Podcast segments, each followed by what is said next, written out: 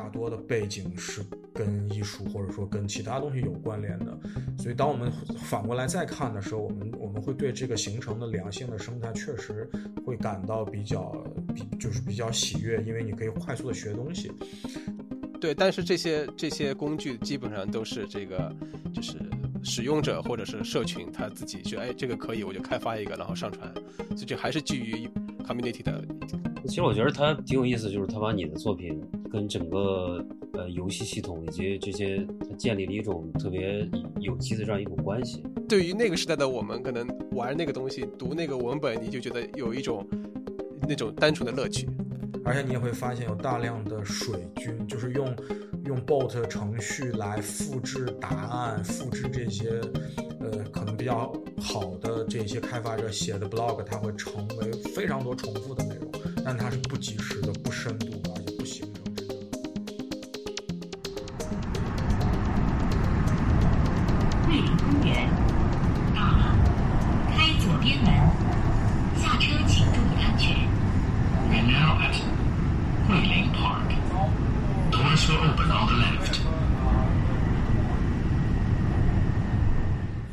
大家好，这是桂林公园的又一期新的节目。我跟两个老朋友，我们很久没有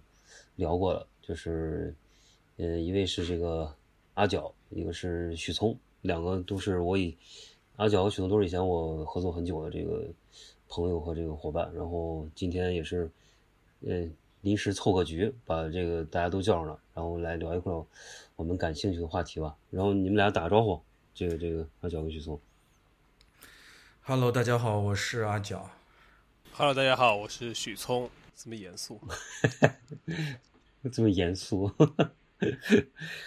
其实我们刚刚已经聊半天了，聊了半天这个关于最近大家在干什么。因为，呃，这个阿角一直在柏林，然后许嵩是一直在在那个东京。然后之前我们好像聊过一期这个这个，哎，上次也是在上次阿乔是在在德国，我们聊起房房价那期，你记着吗？对对对，是的，聊一次。就是那那那会儿咱们俩做那个节目，后来后来被烂尾了。我们还真的聊聊过一次在德呃，国，后来对在荔枝，对，在德国怎么嗯买房子？在德国买房。对对对，哎，不过好后来那个什么，后来荔枝的那个，嗯，嗯，你说徐总，我记得好像嗯，一七年的时候也聊过一期节目的呀。那个一七年聊了一个什么，就是三 D 连线的一次尝试。哦，是啊是啊是，对对，那那那那次有聪哥，应该是咱们啊三个一块儿聊的。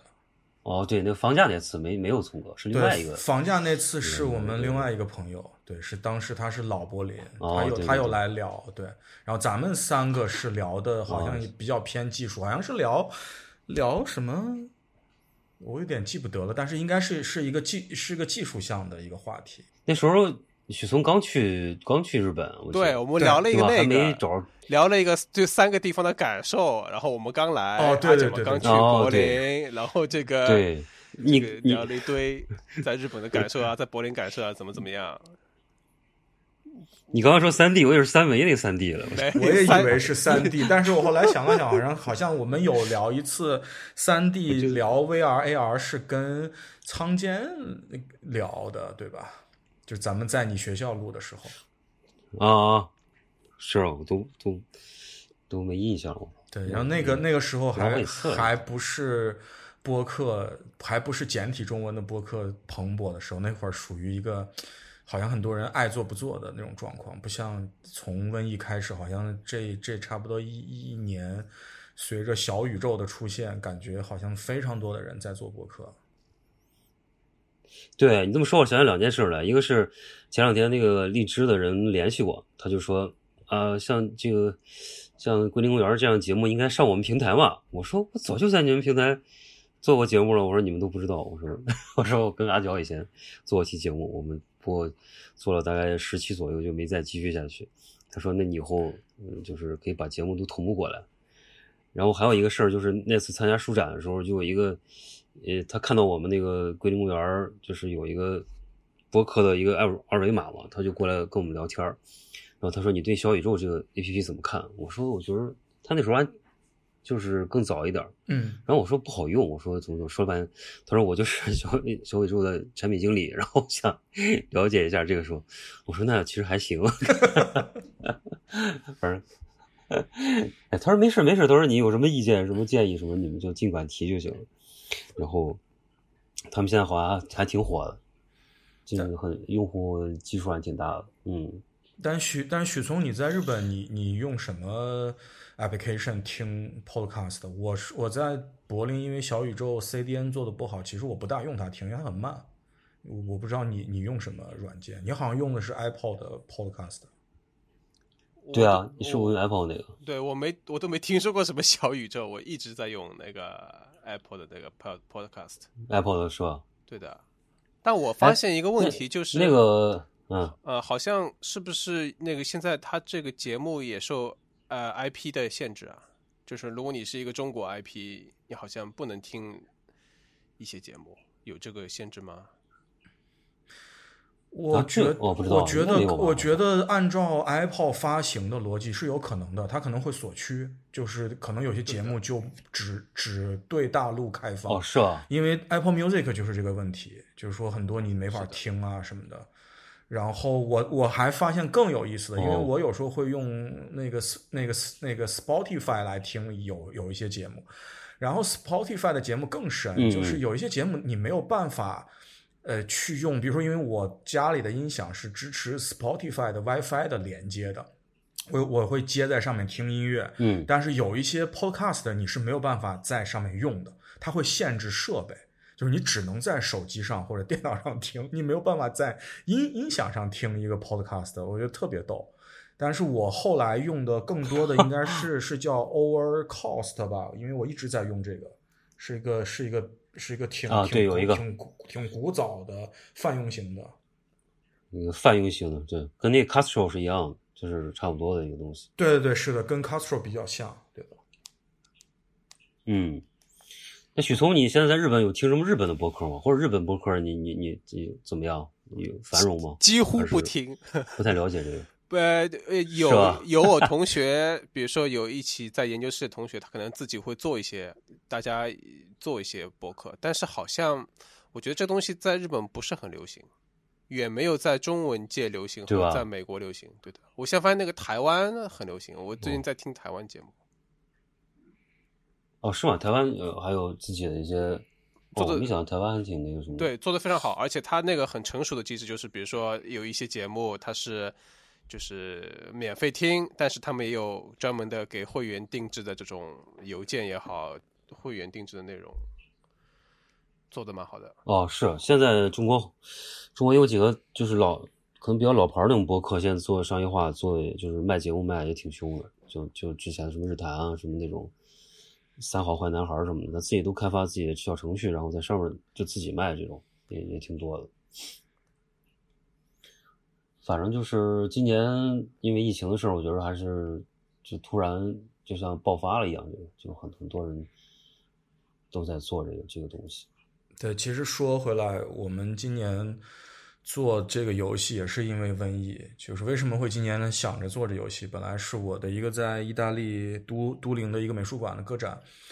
呃，原定计划是把一些在中国的作品，我今年五月份在上海做了一个个展，我们会有一些作品想运过去，然后重新处理成一个新的展览，呃做一个结合。但是因为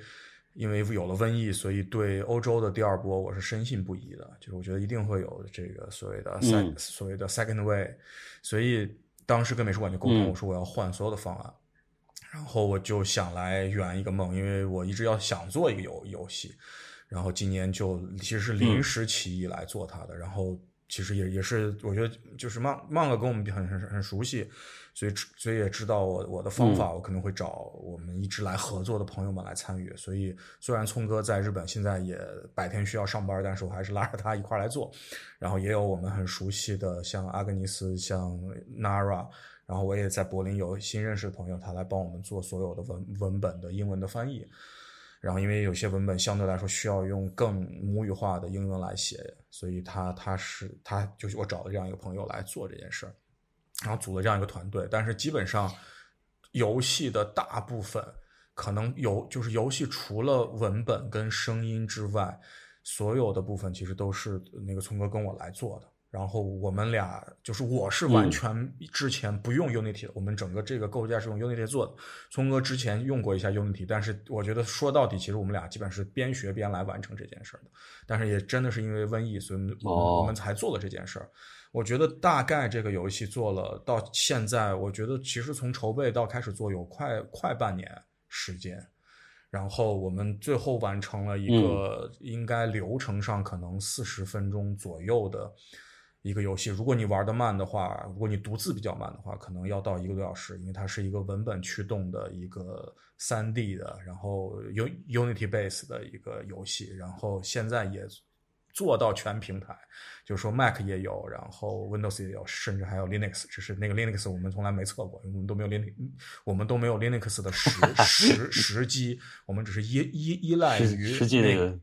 对，我们只是依赖于 Unity 的这个技术的呃平台，我们有有这个东西，但是也很好玩，就是哦，就就是就是有一个转变，因为因为因为许许聪以前一直是用 Win 的，然后只是最近他也开始用 Mac，所以他其实是从 Windows 转到 Mac 上来做做这个开发的。然后因为我因为很多年就就只有 Mac，、所以我是一直在 Mac 上做的。但是其实大家都知道，做游戏就是就是其实 Mac 上是很麻烦的。我觉得这个其实可以让聪哥来 聊一下，就关于平台的事儿，然后就是就从他的角度怎么来看这个事情。呃，聪哥来说说那个，不，其实最有趣的啊，我我一一开始我们大家的想法就是，为什么能够有做游戏的这个初衷或者第一次尝试，还是因为那个哎哪个展览是我们不是尝试做了一个漫游嘛？呃，在对对对应该是在嗯，在上海的那个个展，呃，一今年的那个个展在没有，应该应该是应该是应该是对对对哦，我懂了，就是你说那个 Came Simulator 的时候，对的，是的，嗯。对对，然后呢，我们一开始目标不是跨平台，是努力把它放在网站上面运行。对的，然后对，然后就、哦对，就尝试用 Unity，它有一个可以把它打包成一个 Three Three JS 的一个包的方法。然后呢，那个场景嗯也不是很复杂，几乎再现了这个展览空间的作品和这些东西，然后几乎再现了一下。因为以前我们做就是在呃 SketchUp 里面或者模拟一下，那这次因为我也上班了嘛，我直接就在 Unity 里面做个东西，然后放在网上，然后有阿角去录屏，录屏模拟一下这个哦，这个这个漫游的感觉，漫游感觉对，就 P O V 的感觉，对，嗯。然后这样子也可以，阿角阿角也可以自己在那个 Unity 里面把那个模型放进去。那这样子有的时候，以像以前的嗯，以前那个场景，比如说一些展览的空间设计这样子，那我非得在 SketchUp 里面来做，那就很麻烦。那现在直接就把模型，我把模型丢在 Unity 里面，直接就可以做，做了以后直接在在线就可以体验，然后一觉得哎，感觉这个东西还还还比较靠谱，这个方法。啊，所以就哦，那嗯，对，应该我插一个那个那这还蛮好的，应该不是 three gs 就是就是李聪哥应该是口误，它应该是 WebGL，就是 Unity 可以哦，对对对对对，直接生对，就是它可以直直接生成一个 Web Web WebGL，所以这个东西在当时五月份那个展览的时候，呃，就鼓鼓励了一下我们，我们觉得 OK，我们好像可以做一个更在线式的东西，可以是一个在线能玩的游戏。然后我觉得下下来就聪哥你可以继续讲我们为什么改改变了思路，最终变成一个单机的版本，就没法完全在线了。呃对，然后就想我操这么牛逼，对，这个为什么？嗯，对，赶紧就觉得我们其实一开始想法也是想，因为现在的展览几乎都是在线的嘛，那我干脆想做一个在线的游戏。但是问题就来了，这个 Unity 的最新的版本，二零二零二零版或者是二零一九版，它的 beta beta 版，对 beta 版 beta 的版本嗯，在它这个编译成一个呃 WebGL 的包的时候，编译会出错，就各种出错，各种不支持。哦，然后呢，你放在网上呢以后呢，你如果输出一个 WebGL 的包呢，你一定会有那个 Unity 的 logo，然后怎么帮怎么 去去 logo，或者怎么把那个呃这个事情就是呈现上面能能减少 Unity 本身自身而呈现这个场景就很难做。然后考虑来考虑去，哦，它有很多限制限制，等于是对，嗯没有你你那么想那么爽，然 后那些像，而且加上那个你对然后那个那个在在线打包那么那么难，干脆，还我们最后就是还是放弃了在线的这个版本。对，因为在中间，其实我觉得就就是就是嗯在做这个游戏中间，呃，我又做了个展览叫 UIL is Love，然后其中有一个作品其实就嗯是之前聪哥用那个 Unity 来完成的，然后我们把它做了一个 Web 那个 WebGL 化，然后那会儿我们已经开始比较深入的用 Unity 了。然后那个 logo 的问题是，主要我们嗯用的是免费版本的 Unity，、我们没有去买。其实买了之后，我们是可以换那个 logo 的，这个这个是明确的。但是就是说，在 WebGL 这个过程中，你会发现其实它的效率有很大问题，而且就说其实 Unity 的 WebGL 在浏览器的兼容上面做的很一般，就是你可能用 Chrome 跑起来是 OK 的，但是你可能用 Safari 去去访问它的时候，就有很多很多的问题。然后甚至我后来是手动修了一个 bug，就不是在 Unity Unity 里搜修的，而是它已经生成了 WebGL 之后去修掉的一个哦 bug，、它才能在代码里边修。对，它才能在那个 Safari 底下 运行起来。所以后来我们开始慢慢做这个做起来的时候，那个我和聪我和聪哥就商量，我们觉得我们要基本上放弃 WebGL，因为 WebGL 的整个体验不足以支撑我们之前想做的事儿，所以我们就很明确的我们要做的是，首先基于 Mac 平台的一个游戏，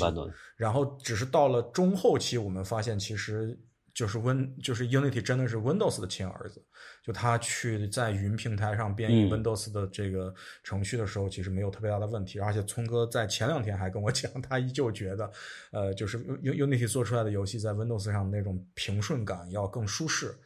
然后在 Mac 上就有所欠缺，我觉得倒不是说简单的帧率上的，很可能就是它整个游戏手手感上的那个问题。嗯，那那其实那个，呃，就是我之前因为 Unity 我也没用过嘛，我就前阵儿正好看篇文章，它里边就写就是 Unity 那些，呃，就现在很多好像做那个生成类那种东西，跟声音的交互的也都放 Unity 来做了吧，就是那种，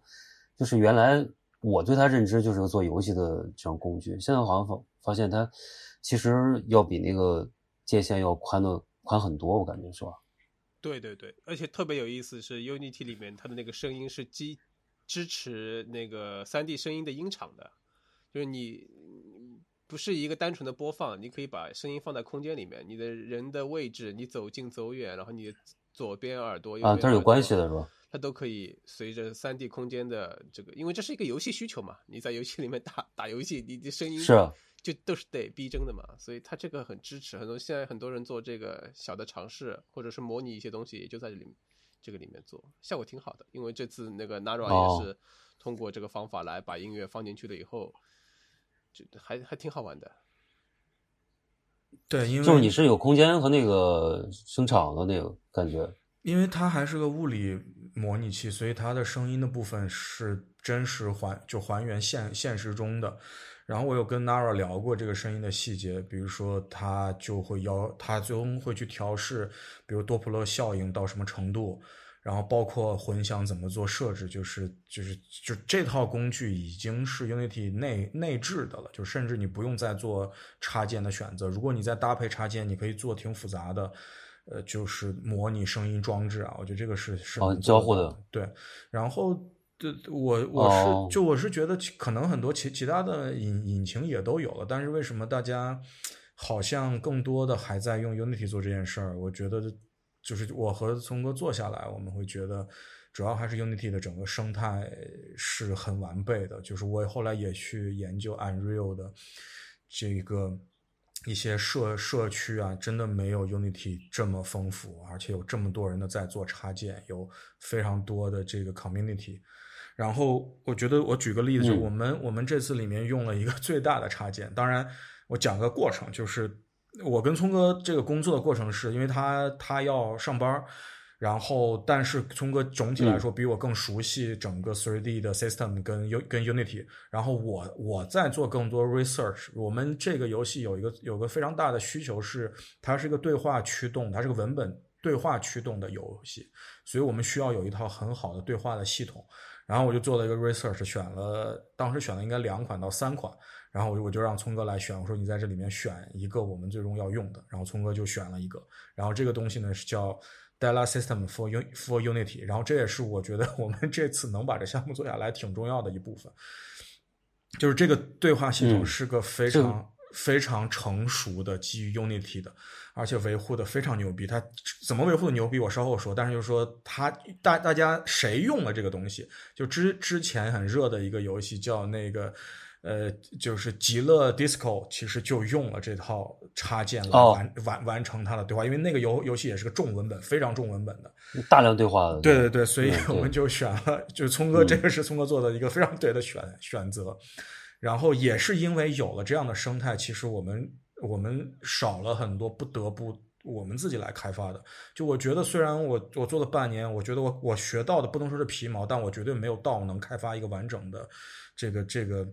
对话系统的，我们仅是能用我们现在学到的东西，把很多复杂的插件弥合在一起，构成一个游游戏，我们是没问题的。但是做深度的开发，因为我跟聪哥都、嗯都不写 C Sharp，我们还是基于 Un Unity 的一个一个一个视觉化的编程的工具在写。本身的一些工具，对，嗯所以所以就说，其实深度开发我们是现在是做不到的，但是因为它的丰富的生态，我们做到了这个。然后我也我也想让聪哥来聊一下，就是说，比如说他他他他从他的角度怎么来看这个生态？我来补我来补充讲那个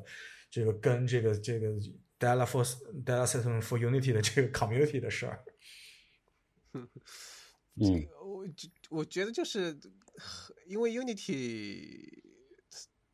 怎么讲呢？就是因为它号称就是呃 Open 的这么一个体系，所以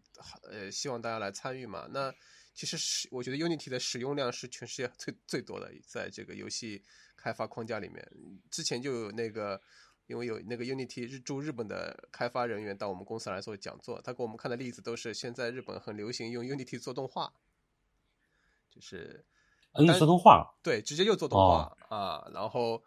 有一些动画项目做出来效果其实不比，当然你肯定那个渲染效果没有那个传统动画那个效果好，但是你对于动画的叙事、镜头、镜头调度，然后这一系列东西都是没有问题的。所以你看，可见它这个哦，你这么这么一说，嗯，对，对这么一说，让我感觉好像这个东西它开放性以及整个就这种可能在渲染的一些扩展然后，它可能可能性会更多一点儿。就是这个可能是传统动画软件儿可能没法比的，就是这个前期的效率上，这个它可能更更对，牛效率很成很很很成问题。你原原来的原始的三那个什么三 D 软件，你一帧画面你调好了，你得炫出来。现在 Unity 里面你不需要炫嘛，你就实时的嘛。所以这个还是对，就直接跑了，就直接可以。对，直接就跑了，还是蛮蛮多的。然后这是一块，另外一块，这个由于很多 大量无知的、不是很懂开发的人要进入这个领域，所以 Unity 也是想吃这一块，所以他开了很多。就是我们这次又选用了另外一套很重要的，因为我们都不太会编程，那个 C Sharp 代码不太会会写，所以嗯我们又用了一个叫做 Bot 的一个插件。这个 Bot 就是一个节点式的编程软件，呃，编程哦，插它给你都视视觉化了。对的，它基本上嗯你用你 C Sharp 里面能能找到的这个代码，你就你就在 bot 里面找找，你就能找到这一个节点，然后你把节点连起来，你这个整个逻辑你就可以实现。而且这个东西本来是哦一个开发团队开发的，但是到了从就是从今年四月份开始，我们游戏刚开始，我们刚买了这个插件的两个两个礼拜以后，还是一个月以后，就是 Unity 就怎么讲呢？就把这个 bot 变成了它自身的一部分，然后这个这个呃插件就就免费了。就可见今后 Unity 也是会要呃用这个 bot 来作为它的内部呃开发的这么一个东西。我觉得这就样直接把它给对的，合进去了。对的，嗯，所以这样子其实从某种程度上来，直接就降低了这个开发开发成本。嗯，就是小白进入游戏开发的成本，一下子就进入了。虽然这个门门槛儿对的更更低了虽然那个教程不是很多，但是就是从这几点呢，几乎基本上能感受到这个这个就是门槛在不断的降低啊。嗯，对，所以这个这个不我这个社区还是挺挺活力的。是。之前其实我还想跟你俩聊，就是我我就有一个感觉啊，我也就是跟这个可能 Unity 它现在这个开放跟这种呃降低门槛儿也有，或者说可能跟这种软件在视觉和各种媒介的呃制作上都有一点关联吧。就是我我之前不是看一下那个 Touch Designer，我不知道不知道你们用过吗？许嵩不是用过这个？嗯嗯嗯，就是它，我感觉它那个概念就不是像就以前我们用一个，呃，比如说用 Adobe 这些软这些软件工具系统，就是你你得在一个里边你把东西完成，然后你再去再去把它改，它就把它变成一个特别，就像一个平台一样，就是那里边可能有各种各样的东西，都是你可以再去变化，但它生成出来的可能是。呃，是动画，也可能是互动的，也可能跟声音的那种关联性，它会掐得更紧一点。就是你比如说，它就变得比以前好像更灵活。但是，我就是我也知道以前有些工具它也有类似的功能，但是现在我感觉大家会把这个功能更加外化，就把它变得更加的门槛更加低。就是你进去之后，基本上呃搭建起来会更加容易，然后实现效果，包括渲染啊这种呃即时度上来说，比以前就更好了。我觉得可能。我不知道是不是以后大家可能会都会把它变成一个更更开放的这么一个一个一个东西进来，就是你可以把各种东西扔进去，它出来那些可能是更加有可能性或者更加好玩的这么一个一一种形态的一个一个一个。或者刚才其实我听你俩聊，就是因为因为这个前一阵比较一直比较忙，就就是阿角之前你们做的这个东西我都没没好好看过，我就突然有有听你们聊了以后有有这么一种感感觉吧。嗯，我哎我我觉得说 Touch 说 Designer 嗯就是主就是它可能更偏向它现在成了个行业软软件，就是作为表演啊，或者说做一些交互的东西，所以它是可以讲是是融合这么这种就是比较模比较模块化的。但是我觉得，就嗯它的模块化可能是向就是更傻瓜的角度走了。但是如果真的说，嗯就是这种这种基于视觉编码的，其实是聪哥一直在用的那个，就是 V 就 V Four 的这个这个系统。对，啊其实其实更更合理。嗯我觉得，我觉得可能从我的角度来看，我觉得你 Touch Designer，它把它呃简单化之后，但是它的开发能力是很有限的。你真的要是做这一方面的开发，其实还是要用 V Four 这样的工具的。我觉得可以听一下聪哥怎么来讲这个事嗯情。我嗯我就觉得特别有意思一点，我不知道，就可能没有什么理论支持，但是我觉得，比如说这种，呃，偏向于做一个平台的感觉的东西，这个特别像这个互联网的 那个用 JS 开发带来的这个就是开发的这个软件服务的冲击。为什么呢？就我最近 也没办法，各个公司项目都是基于呃 JS 的嘛，那你的这个。如果你是写 JS，你是用 Node.js 搭一个服务的话，你基本上 JavaScript 只是给你一个最基本的这个框架，但是你要用呃要写一个功能，你就是这个库拉那个库，那个库加这个库，你把所有的库传在一起，哎，这个东西就做成了。我不知道是不是有这种互联、哦互联网开发的这种影响，呃，因为大部分的，比如说你你一个，比如说从以前从事设计或者是从事艺术行业，然后了然后转成一个轻度的开发，所谓轻度开发，我我觉得就是前端开发的情况下，你因为前端相对是嗯相对简单嘛，那你就是拿 JS 来开发，那 JS 开发几乎就是找库，你在这个 npm 也好，在什么 Yarn 里什么这些那个库里面，你找一个你要用的，然后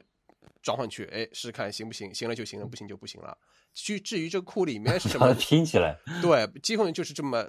拼啊拼拼啊拼，然后 somehow 这个这个东西就就就做完了。但是这个库里面至于真的有什么东西，你也不知道。所以之前会出现一些最常用的库，如果这个库里面有被那个开发者埋了一个什么东西。那这个东西如果定期爆发的话，那其实对整个世界的影响都是很大的，因为我们太习惯于在。对，太习惯于在那个 GitHub 里边，哎，找一个东西直接连过来，然后在那个 npm 呃那个 JS 的那 Node.js 的那个库里面找一个这个 library 直接拷过来，然后 view view 里面找一个东西什么怎么拉过来，你你不会从头开始开发了。所以我不知道这是不是这个这种开发开发方式影响了这种嗯，像这种 Unity 啊这种本来应该是一个更像一个软件的一个模式，而变得像一个就是模块化，你组合一堆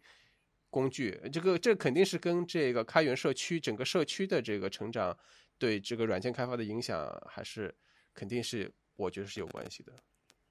有关系，嗯，这就跟就跟音音乐采音乐采样一样，就是我 拿过来直接拼就可以了。至于采样它怎么做的，或者说它里边是用的什么，我我我我只要把它切碎了，或者给它，就像我做做设计，有时候你拿那种共同的那种 icon 的那种那种 library，直接直接去拿一些 sample 过来，直接拼东西是是差不多一个道理了，我感觉。对，因为我现在在公你可能你要司里面，关心的，对对我现在公司里面用那个，我现在做做一些设计，前端呃不是前端，就是网页设计，我用那个 Figma 嘛。然后、啊，对啊，你直接 就在里边插件库就有了。对你要找一些 icon，你要找什么，比如说 Google 的 icon、苹果的 icon，然后你要 找一些鼠标的什么 icon，你直接搜一下，然后把它下载下来，然后拉进来就用了。你以前你得自己画呀。是啊，而且它现在已经傻瓜到什么程度了？就是你直接用插件直接点一下，然后它就会分类好的。比如说你需要人的头像，它就直接给你西方的、欧美的，然后什么动物的、扁平的，它就给你自动填上。然后，呃，人名什么的数据它都会有，然后自动给你分配到上面去。你根本就是这些所谓以前假字这些东西你都不用管了，就这个已经是有大部分人替你去做了这个事儿了，你就直接你只要把它拼出来就就可以了。对的，就是一个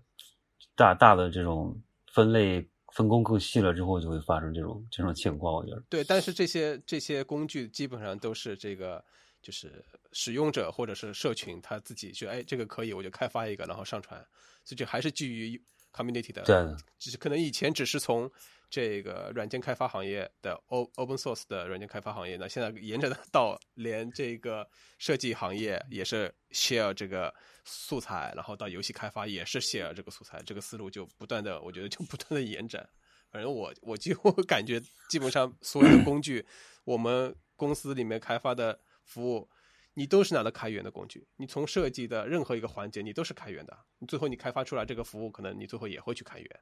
就是这么一个。我觉得这种方法已经是啊影响非常大了。对，Unity 也 也是这种感觉。对我对，我觉得 Unity，对我最近玩那些因为因为它还是一个商业软件，就是说它的 license 没有说它是完全开源的，但是就是说它的它的你能你能基于 Unity 做的深度的开发还是很深的。我我我们用的这个 Dialog System for Unity，、然后因为遇到很多问题，然后我就去他的论坛问问题。然后其实这个就是，我觉得他们应该是一个 team，就是他应该是有几个人来维护这个项目的。然后他们就有专门的一个人，这个人叫叫叫 Tom Lee，叫叫叫托尼里，然后然后然后他然后他好像就是在论坛上班的，就是就他应该是在北美，我们在在欧洲有时差，但是我大概看他我的问题不会超过六个小时，他一定会回答的。然后我也因为我们也在用，也确实找找到一些版本的 bug，你会提，他也会讲在下个版本里会修修正。我觉得这种社群就真的很良性，因为它其实是一个商业软软件，它是卖他这维维护的好，嗯、对，它是卖钱的，但是它在不停的尝试解决你的问题，然后你也能看到，呃，起码这个这个 Tony 这个 Tony 在做的事儿，就是比如说有一些新的需求，比如说因为 Data System 是一个比较底层的一种系统，所以它可能会嫁接在别的插件上面，很多插件也是新生的插件，然后就会当论坛有人提出需求，他就会专门来写这个插件给这个做做一个连接。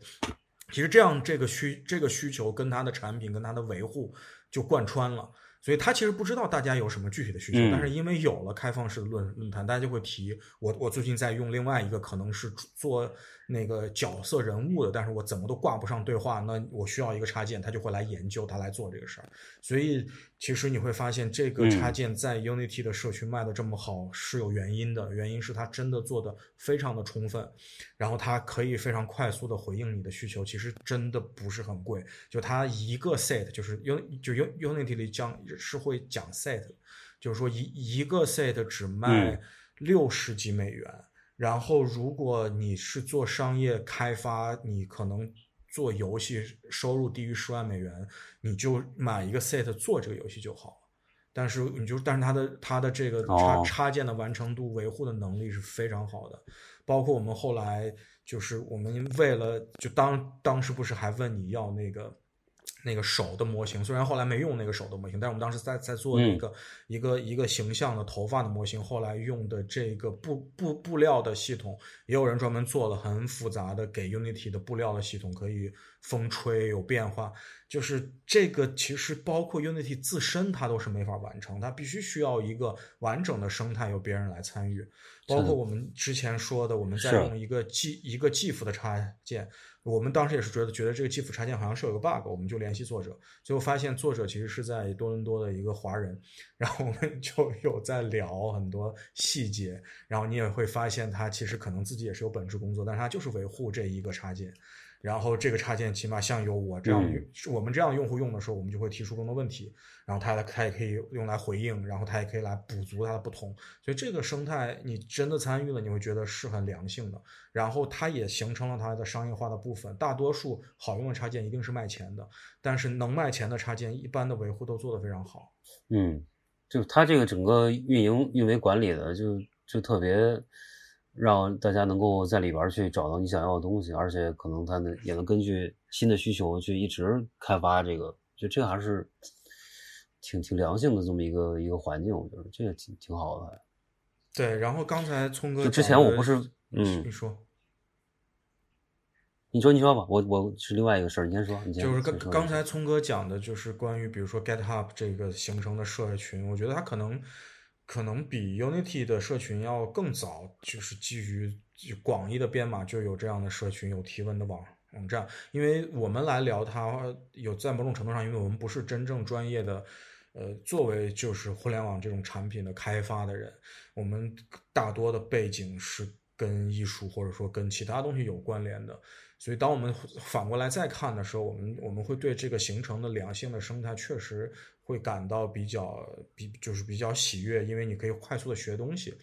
所以我觉得这也是就是嗯这也是我说这个生态的价值。只是说我们在感叹的同时的原因，也是在所谓简体中文的这个状况下面，好像似乎并没有。一个充分的这样的社群给大家学习，比我们看到的那些社群其实都挺支离就非常支离破碎的，而且大家有时候也会开玩笑，就说 OK，如果如如如果想让中国的这个这个开发的环境瘫痪，你你先把这个呃就是那个网站名字我不说，就把程序员提问那网网站先 block 掉，我觉得立刻这个行业就就有三分之一的生产力就消失了。我觉得这个是。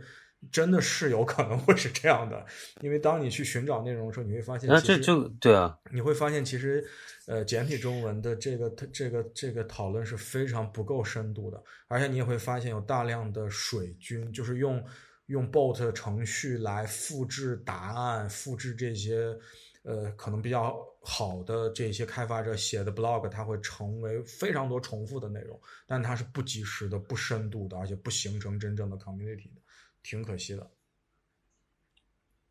对你说这个确实是因为我就是之前我我不是在最近在用那些模块什么的吧，就是其实模块它它自己也是一个有很多开源的，包括软件它硬件什么，有很多模块是非常开放，就是它里边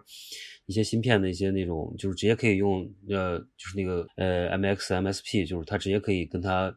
就是你自己可以把这个写进去嘛，然后它有很多协议什么的，你可以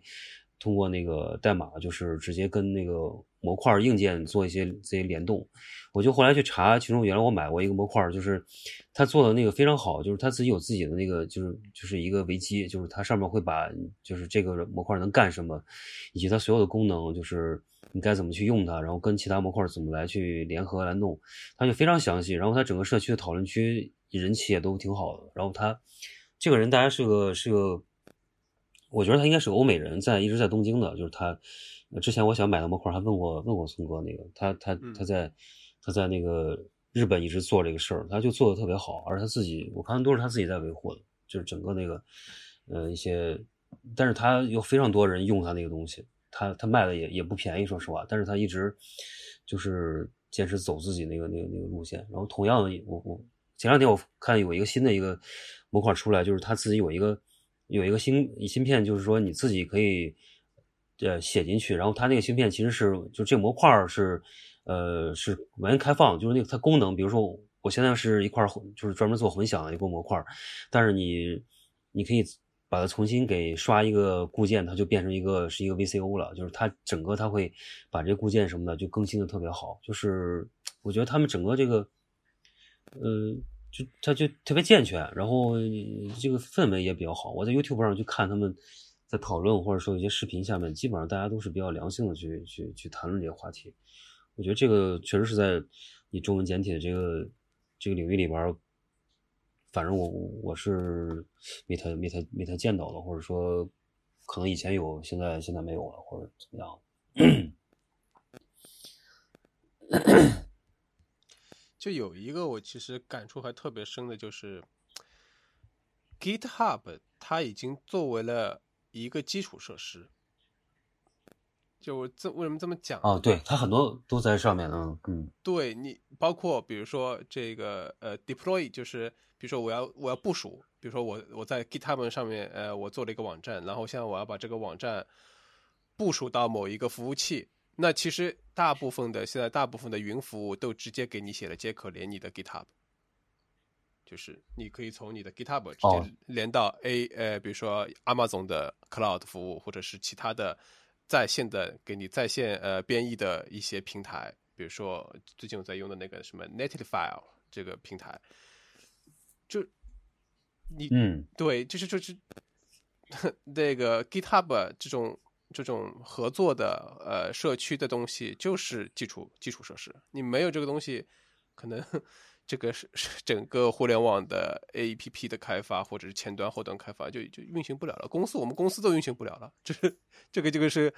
对吧？我呃半年上班，但是半年都在家里面上班。那唯一维系我们的就是 Git GitHub 什么 Slack 和、Figma 这种东西。以前我觉得不敢想象。甚至在去年都不敢想象。现在整个这种，我觉得他们的这种会连成一个特别特别连通的这样一个东西。我觉得这个好像，嗯，反正我觉得就是在这这个这个，嗯，现在我看到好多网站里边就没有这个东西了。反而大家更更更更加的就封闭和怎么说呢？就是就这种。墙壁会建得越来越高，我感觉就是这这种感觉。我们这次做这个游戏，比如说我跟村哥之间，我的就是村哥最早提的，当然他也是希望用 GitHub 做同步，只是我们正好在 Unity 上找找到 Unity 自己的云，就是这是它的服务一部分，我们就买了一个最小团队是三个人的。然后其实开发就我们两个人做嘛，所以我们还有一个 set 是空的，就我们就就用这个云的东西来同步整个的游戏。我觉得整体来说是好用的，因为是它私有云，所以还是做的很完整的。然后也因为有云，我们当 debug 出很大问题的时候，我们可以回去回滚版本啊什么的，还是 O OK 的，而且它也不贵。而且因为你买了云的服务，你也可以在线的编译，比如说我们后来的 Windows 的版本和那个 Linux 就是云云上编的。然后 Mac 版本是我本机编的，因为我们要做签名啊什么的，就没有选云。然后整体体验也是好的。然后我们另外用的一个工具就是 Zoom，就我们偶尔会就当然我们后来把从 Zoom 就变到了那个呃 Google Meet，因为 Google Meet 其实更轻量。然后我们要分享一下桌面，有时候讲一些东西要看到桌桌面比较方便。但是我知道聪哥在在东在东京，他们公司他们就全天是 Zoom 在在在在沟通的。然后我们也用了少少少量的那个 Basecamp，因为这是整个工作室管理，这个你你也你也在嘛，对吧？所以你也知道我们用 Basecamp 来来再做一些文档跟一些跟一些更外围的说明。所以其实你想这个游戏这么来做，我跟聪哥这这一年也没有见过面，然后甚至做声音 Nara 我也没有见过面。然后阿格尼斯在上海，我也没有见过面，就我们没有任何人是真正人肉碰面的。但我们做了一个其实我们并不熟悉的一个全新领域的尝试，当然有赖于我们以前也这么工作，就是有熟悉度嘛。但但是我觉得就是说这种基于基于在线的工作，它的生态真的是基于整个互联网的社群的发展的。但是我们为什么要在今天这节目去强调这件事儿？我觉得也是想说，就是简体中文下面这件事做的真的是非常不好的。因为有时候跟聪哥也会感叹，如果我们是在、是是在中国做这件事儿，我们光 Unity 都下不下载不下来，就是 连版本都可能有问题，然后还有很多插件的问题，然后包括比如说我后来给那个就给那个 Mac 版本上要做做做那个认做做 Mac 的认证，很多东西是要用命令行直接传一个 zip 包，这 zip 包可能三百多兆。我可以想象，如果我是在上海做开发，我可能先要花很多的精力跟钱来处理这个这个这个这个墙的事情，所以你会发现这个生这个生这个生态在在在所谓 Beyond China，它还是很很完整的，然后你能体验到那种可能性，你能甚至你能体验到异地开发跟这种基于在线工作带来的一种快乐。但是就换一个区域，你会发现其实是非常受限跟非常麻烦的。是啊，那哎，那咱们那个聊了聊了半天那个技术方面，我想还有个问题啊，就是我不知道阿格尼斯他这次帮你完成的是文本的部分吗？是脚本的整个呃，就是文字这部分是他写的吗？还是对，就是是跟他一块儿来弄的？就是其实这个游戏的故事是这样的，就是它有一个，它有两层世界观，它的底层的世界观是我给的，因为我们今年五月份在上海做的那个展览叫 Cave Simulator，就 Cave Simulator 中文是那个洞穴模拟器。洞穴模拟器想讲的一件事情是，嗯，当人们可以以 player 的方式看待这个世界的时候，我们能看到什么样的东西？所以什么是什么是 player？player 就是有，嗯就是我是挪用了游戏里的 player，然后呃，那个展览嗯是用一个非常现实空间里的作品去讲了一个 player 身份，我们可以尝试用 player 身份来了解这个世界。然后到了这这个游戏叫 Deep Simulator，叫深渊模拟器的时候，实际是想呈现一个 player 的状态，就是我们在讲的 player 到底是什么呢？它是一个细细化的部分。然后我给的那个世界观其实是，当我们能以 player 的方式来看待的时候，我们要经历一个过程。这个过程就是我们了解整个世界是由运算的能力实现的过程。你可以把它假想，你可以把它当做一种假想，你也可以把它看作一种观点。就是我相信我们的世界是可以用所谓的运算力来衡量的。这个运算力其实就是 computing power，就是一个计算的能力。然后想用这个游戏来细化它，然后这个就是个基础，就是说我们是 player，我们能看到这个世界是由算力构成的。然后阿根尼斯的参与，嗯呃，给了一个非常好的呃方式，就是因为下面这个方式，我们其实在游戏上作为一个游戏，或者说作为一个这样的媒介载体，我们很难给它很多细节。然后为了来构成这些细节，其实嗯阿根尼斯找了一个对对照，他提了一个概念，是一个佛佛教知识里面的叫做中阴中阴身。中阴其实是呃生跟死之间的状况。然后这个这个中中阴其实是是有细节的，它其实分了六中阴。当然，我就这儿不讲，因为我要讲，我得拿出一个 document 来跟你讲哪六个。但是我就说它是有六种状况的。然后我们把这六种状况用在了不同的游戏里的 NPC 身上，然后 NPC 每一个代表了不同的算力，就是 NPC 本身是有不同算力的，它所在的场景也是有不同算力的。然后它又加上了阿格尼斯赋予他们的在中音这种六种中音的状这种不同的状况，所以它构它构成了一个大概有两个大层面世界观的东西。所以所有的故事，所有这些对话，其实是基于我给的最基础的这个世界观和阿格尼斯自己带进来的这个中阴身的世界观来写的。所以它是一个挺丰富的文、的文本，也是好玩的。就是对我而言，这件事是好玩的。但是我觉得作为游戏来说，呃，它绝对不是那种很容易上手的游戏。你确实需要花很多功夫去了解这个游戏要干嘛，然后去读这些文本。我觉得对于很多传统意义上的玩家来说，他们会比较累，他们可能没有那么大的兴趣。但是我印象特别深，就当我们做完呃，就是最基础的这个版本之后，聪哥在试的时候，聪哥说这个游游这个游戏还还是挺耐玩的，就是你真的愿意读文本的话，我觉得你会发现一些乐趣在的。但是总体来说，这个游戏并不是那种，呃呃，想就是谋划过的市场向的，它还是一个相对于属于开发团队的游戏，就是属于我们自己的游戏。只是因为作为游戏，它的流通性，它可以给。更多的人参与，但是我我从我的角度，我我不想做那么，就是我没有想过说要把它变成一个无数人下载可以玩的游戏。当然，它作为一个 prototype，如果之后可能有机会去跟更专业的团队合合作，他们有有兴趣再去基于它做这种特别 popular 式的游戏，我是不反对的。但是它作为现在这个状况，我觉得它仅是你感兴趣，你可以来参与的，它参与成本很很低的一件事。我们后来。没有选那个 Steam，一个是 Steam 的开发需要再 re code，另外一个就是 Steam 相对来说还是商业的一个一个发发布的社群。我们后来选的是 Each，Each 其实是一个更那个简单的、更社更游戏开发者社群化的一个一个平台。然后我刚才在节目之前，我跟曼哥聊过，就是说我们我在上个周末正好跟。就是跟华跟华东师范做了一个圆桌的会议，他们请了很多跟游戏相关的哲学的学者，然后他们也找了 Next Studio，就是腾讯 Next Studio 的这个 director 来聊。然后他自己也是更喜欢，就是说更简单的独立游戏。其实你你你如果没有那么强的盈利的想法，你去意去去意识其实更好，因为就更简单，你可以更获获得交流。然后我在跟你讲的同时，其实我现在。打开了我们在 Each 上的这个平台，其实这个游戏我们可能放上去有一个月，真的不是很多人下载，但是也还有四十七个下载，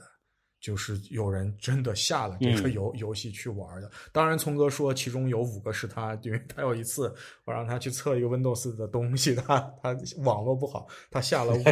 五 五五遍，我们就减减掉四次，那还是有四十几个人真的下了这个游 游戏的，所以。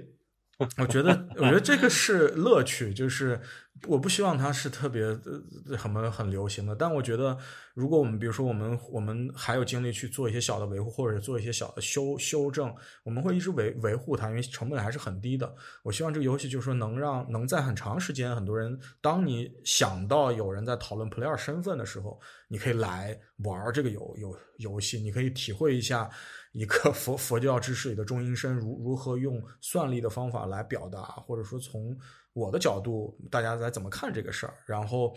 我们也融入了很多团队的想法。其实里面有一颗石头，然后你可以，就我觉得让让聪哥自自己讲吧。最终这个石头变成了什么样子？来，嗯，就是我觉得很有趣的，就是这个它更像一个就。比如说，跟之前跟曼哥咱们咱们聊也好，跟阿蒋聊，其实我们比较喜欢于可能更早期的，比如九十年代的美式 RPG 的这种，呃，基于对对话文本式的这种，比如说像 Fallout，呃，辐射这种美式 RPG 的玩法。可能那个时候由于基基基于机能的限制，你可能去点一些呃画面里面的东西。它不会给你一个视觉上的反馈，但是它会给你一个文本上的反馈。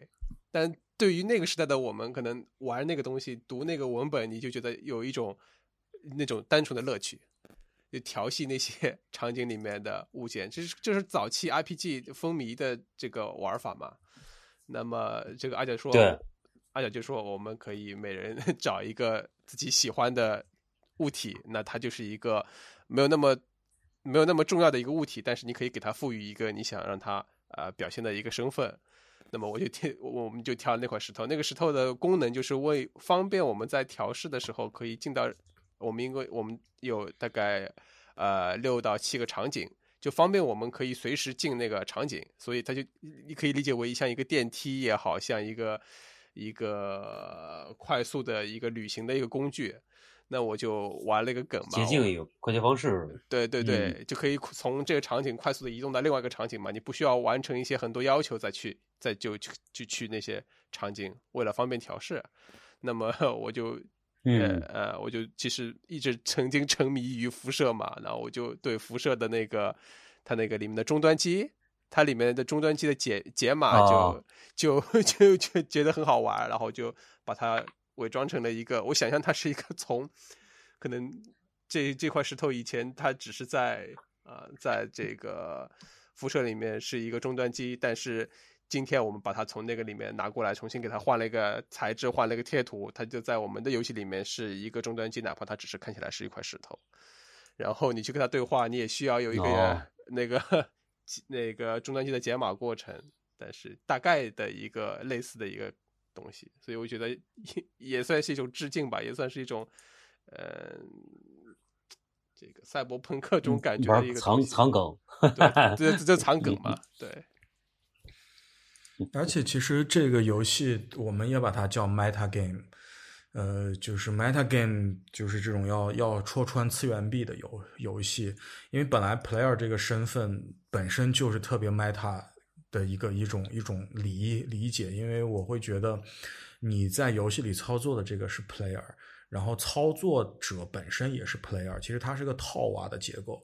所以这种套娃的结构，你就会质质疑为什么我们在的这个真实世界不是一个 simulator 呢？不是一个模拟器呢？对吧？为什么当我们当我们身处一个游戏的时候，我们觉得 OK，这个是游戏，你在里面是 player 的身份，但是同时，你为什么不来质疑一下你自己作为 player 的身份，在这个所谓真实中，是否它真的是如你想象中的那么真实的？所以就是，所以就在里面嗯包包括阿阿格尼斯写了很多东西，它有特别强的这种 meta 的属性。然后这个游戏是有完美结局的，就是可能聪哥我都没跟聪哥聊过这个事儿，但是聪哥从那个从那个 Data System for Unity，你可以从那个那个那个文字，就是从整个游戏的结构上，你能看到，其实是有一个一个所谓的呃完美结局的。完美结局其实是一个 loop，就是你会重新回到场景零，但是你会带一个滤镜，这个滤镜会解解离这个你看到的东西，让它变得。就是很像，很不真实。就是在游戏中，它也会显得很不真实。但是其实就是就就是告诉大家，你要质疑这种真实，就是你看到的这种真实。然后我觉得阿根尼斯用了也用一个很好很好玩的方法。其实这个游戏从讲的很简单粗暴，它其实是个算命游戏。你你通过跟 NPC 的对话，最终到了。我们想让你去的一个场景，找到所有的法器之后，你就可以 进行算命环节。就是通过你选选择你喜爱的法器，其实是有很多种阿根尼斯给你的一种引，就是一种提提示的，包包括爱情的也好，包括生命的某种意义也好，所以它很很其实是很是很算命式的。但但是就说这个过程中，你读到的文本，嗯、这些文本也是很多义的，它不是很简单、很很直接的。然后配合着这种 NPC 的形象跟整个游戏本本身塑塑造的气氛是挺怪的，但是我觉得是值得玩的。但是它不是那么就如果你只是为了开心，它不是一个让你开心的东西，但是它是一个值得读的东西，最终还能可以算可以还还能算个命这样的。哈，那你刚刚提到那个朱阴身，我记着那个，呃，就是那个中医中友吧，之前说那个，因为我我有印象，就之前那个就看那个午夜福音的时候，它里边也用到了，就是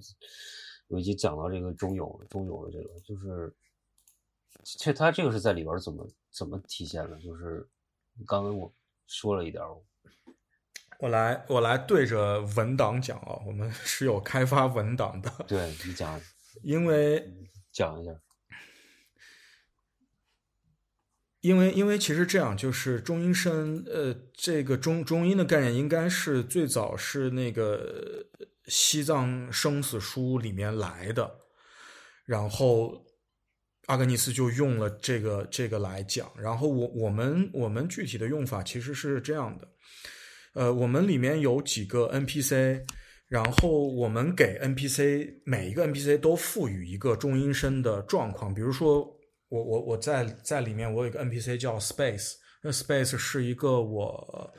可能一五年左右的作品。然后 Monk 其实这是我为什么讲这，这是你你喜欢的一件作品。Space 就是讲呃，当网、嗯、当网站这个这个系系统。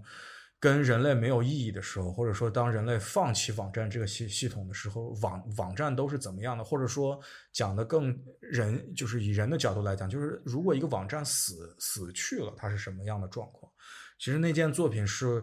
呃，嗯我们专门注册了一个网站，然后这个网站就叫 Space，然后我们做了一个 JavaScript 的前端的程序来来控制它的滚动条，但是它有平台的限制，它效果比较好的是用 Chrome，能看到一个完全空白的网站，然后它的滚动条在动，嗯。然后在变化，很像一个 ghost 在访问，但是这个网网站里是没有没有内容的。然后 Space 其实是我们的一个一个 NPC，然后然后然后然后然后这个这个阿根尼斯其实就由他就由 Space 开始提了这个中音，就是他就觉得 Space 其实是一种中音的基基基调，不确定的、漂泊的、无处藏身的。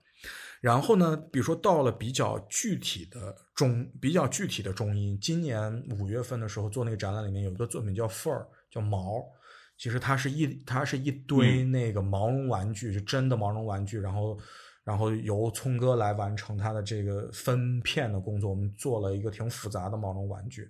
然后毛绒玩具堆在一起，旁边是有一个眼睛在不停的眨眼的，然后阿根尼斯就把这个就就把这个 fur 的中音就是选了六种里面的叫做禅定中音，然后禅定中音嗯就是他、他给的一段写法，就是说在禅定的观看中升起的十相副本是慈悲的、宁宁静的爱。爱与真相的状况，就是就是我给的这些 NPC 是我想放在里面表现不同算力的，但是阿根尼斯就对应这些 NPC 选了他对中音的理解，然后把它放在上面。哦，然后，然后比如说还有一个是这个 Icon GIF，也也是我的一个作品，是画 player，就是就是我们最早用论坛或者到今天，我们都会给自己选一个头像，这个头像既是你所谓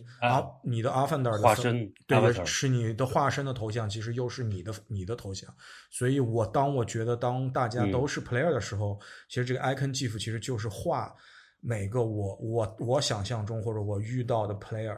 然后阿格尼斯在这个作品嗯。上面，他其实选的叫做梦梦境中音，然后是以自我为投射基础的睡梦的体验，就这其实是他首先对这个作品的理解，其次是他对这个这个作品成为 NPC 之后，在这个游戏中的理解，然后再赋予他理解的中音的这个东西，然后把它综合在一起，然后来做这个故事的基础。所以它是这么来的，就它是个挺复杂的、哦挺复杂的，对，嗯它是个挺复杂的过程。但是我觉得曼，我觉得曼哥你也跟我有合作过，我觉得就是就是我合作的方式是，当我觉得你你可以来完成这个东西，你就随便做，我只听取你的想法，嗯然后来调整整个东西的结构。所以其实阿格尼斯在这个故事上面，我没有参与任何。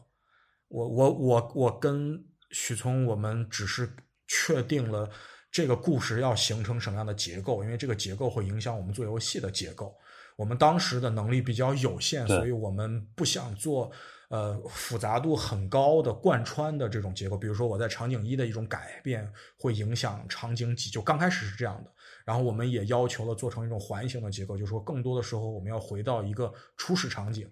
然后来进行下一轮对话比较好处理。其实做到后期呢，我们因为更熟悉整个 Unity 的系统，我们也熟悉这个 Data System 之后，没有那么多限制。我们后来其实做了一些条件的量，比如说你你你你你找到法器会影响你最终的结局啊什么的，这些也实现了。但是其实对阿根尼斯的要求仅是游戏结构上的要求，没有没有对文本有任何要求，基本上就是他要放开了来写的。然后我只是给了他最基础的东西那其就是了。其实我觉得他挺有意思，就是他把你的作品跟整个呃游戏系统以及这些，他建立了一种特别有机的这样一种关系，就在里边儿你会发现，呃这些东西的可能性，以及它影射的，我觉得刚才你说那个 icon GIF 那个，我觉得特别特别能说服我，就感觉他其实还是还有那个 space 那个，我都比较能理解他在这种就是他设定的这种关系之内是挺能自洽的这么一种关系，我觉得。对，我觉得然后我我那个，嗯我突然想，哎，你说你说，你说。嗯你说你说，没，我已经忘了。你我就想起来那个，哈哈，我一想想那个中友，我就呃突然想起来那《午夜福音》，他是在讲什么事儿的？就是《午夜福音》，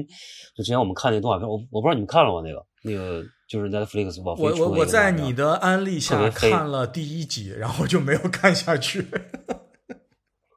哦，他那个有几集特别牛逼，就是他那是哪一集讲的？他有第五集讲那个就是就是中就是那个中友这个概念，它英文里边应该叫叫什么叫 Bardo，我刚我我又查了一下，对，其实是它里边实是一个词，它是一个词，就是如果是八如果是八八度的话，啊就就是中音声，是的，是一个词。是嗯他他把里边中医设定成了一个监狱，你知道吧？就是他把那个监狱，他他他认为那个中友是一个监狱的状态，就是人在那个里边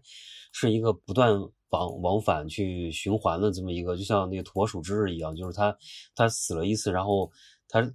他试图去越狱，然后他又又死一次，但每一次他都比之前好像稍微开悟了一点，就最终他是其实进入了一种就是好像是一种特别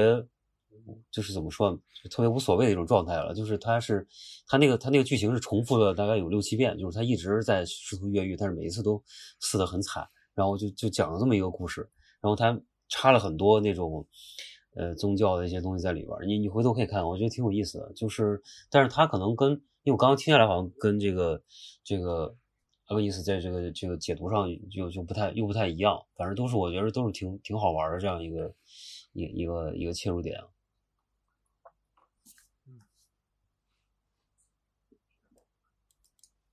我来我来问个问题啊，就是然后我还啊，你先你先问，你啊先说，你先说。你说你说我那个无所谓，你说吧。我我其实是想问一下聪哥，就是说，呃，就是从你的角度，就我其实没有问过，我没有我们在开发过程中没有没有聊过这件事儿，就是从你的角度，你怎么来看所谓 meta game？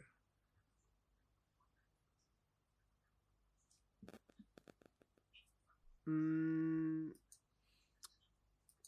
其实有有一个部分还挺有意思，就是，呃，我们在制作游戏的过程当中，这个这个 player，这个嗯 player，呃，一开始我做测试的时候，我们拿了一个胶囊，这个嗯它作为 player 自身，但是那它只是我们为了测试看一些这个情况。然后这个真正在做的时候呢，我们就把它这个胶囊给就是透明了或 disappear 了。然后其实对于玩玩家来说，或者会对于 player 来说，我们这个游戏里面比较特殊的点是，它没有手没有脚，它就是什么都没有，它就是它就是虚的，它就是一团，就是就是就什么都没有，它只有带了一个摄像头。然后我觉得这个其实还蛮特别的。我说句实话，我觉得这个还蛮特别的。另外一点就是，这个因为我们游戏的需要，我们一开始是把它放在每个场景里面的。那么换句话说，呃，我们这个 player 每到一个新的场景，它是变成了，其实它是相当于是附身在一个新的 player 身上。但后来由于我们这我我就个开发，就就我就我这部分我来稍微解释一下啊，就是我们在开发的时候，我们我们最终是有其实有七个场景，然后我们最早开发的时候，我们那会儿没有去那么搞清楚 Unity 整个系整个系统的结构，我们其实在每一个场景下面都会有一个。物游戏的物件叫 player，它身上会有一个 camera，这个 camera 就是说真正的玩家能看到的东西。然后我们在测试的时候，它很快速，我去哪个场景，我直接点开 ROM 就可以跑了。到了后期，其实聪哥就搞明白这个结构，我们其实我们只需要有一个 player，这个 player 是当他穿越场景的时候，他不会被销被销毁的，他背着我们所有 player 的参 参数，所以他刚才讲的是在这部分。然后 OK，你继续。嗯呃，对，然后这个原来它是每到一个场景，每切换场景，我在我们的理解里就是每进入一个算力的世界以后，这个它好好像就要附在附在一个 player 身上，但最后我们的游戏里面是这个 player 是一个贯穿的 player，它只是像一个真的呃真正的一个游戏者也好，一个 Avatar 也好，它就是整个贯穿在同这个整个游戏里面。就对于我来说，这个还蛮这个这个整个变化的过程还蛮有意思的，因为，嗯，也提到了这个，呃，玩用户也好，这个玩家也好，他进入这个游戏，然后我们想让他们想让玩家在自己回望自己自己生活的时候，也有一个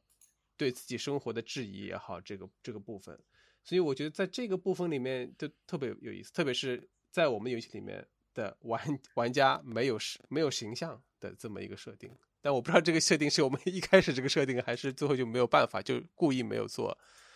没有做这个形象，他只有一一点自言自语，所谓的这个呃自言自语，对自己说话，但是实际上他什么也看不到，对于自己来说，对，因为他你说他说就是你就昨儿，嗯，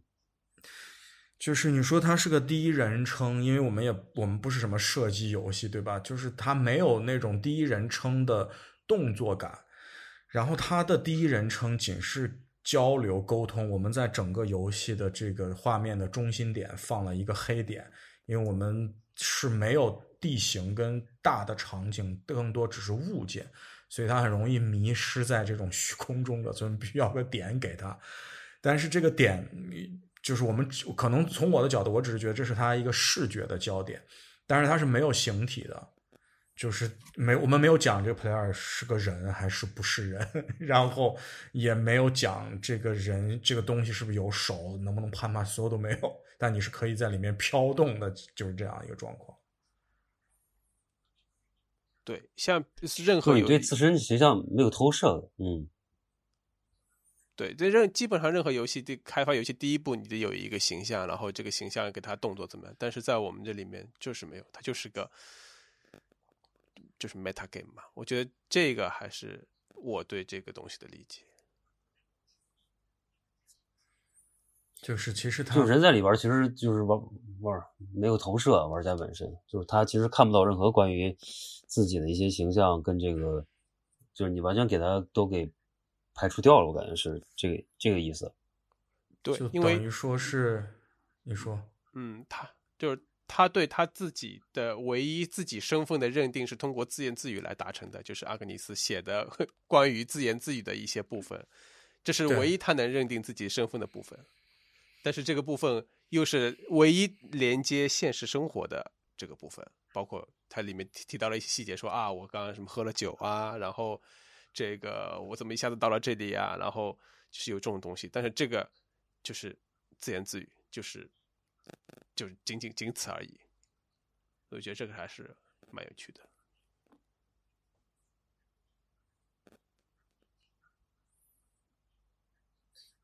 我觉得自言自语倒是挺有意思的，就是他他会对你有一种特别有那种交互感，是特别，就是当你没有这些投射东西之后，一般比如说我们玩 RPG 游戏，比如你可能在开始一个场景里边醒过来或者什么，他也会有一些自言自语的行为，但这种自言自语随着你在玩游戏的过程当中，其实它是不会一直出现的嘛，对吧？它只是在你。呃，作为一个描述你自身的，或者说交代故事背景的这么一个工具性的东西。那如果说把这种自言自语变成一种交互的行为，或者说它一直在游戏中出现的话，我觉得我我还没玩啊，我就觉得可能是个挺挺有意思的一个体验。我觉得挺挺特别的，在这个层面上来说。嗯嗯，我觉得这个可能就是文本的多义性吧。我觉得阿格尼斯写的，比如说自言自语的部分，你也可以理解它是话外音，你也可以理解这是自言自语。因为我觉得我们说是自言自语，是因为从游从我们的设游戏的设计上，我们是把这句话当自言自语的。但是我因为后来就就是完成之后，我我再去玩，我觉得就是说那个文字本身的多义性，它也可以是话外音，就是另外一个人跟你讲。后来也有对，就是所以这种多重的这种意义，就让它变得很模糊。我觉得这种模糊，可能就是我们想要，呃，就是玩的人能体验到的。然后就是他，你有时候会觉得有些事儿是基于这个游戏的，然后你有时候会觉得这件事情是，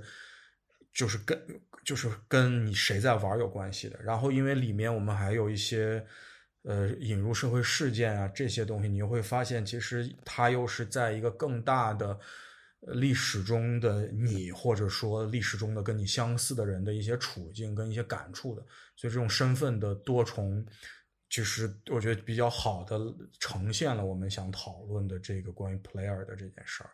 然后这种多重其实伴随的也是不同算力产生的这种多重。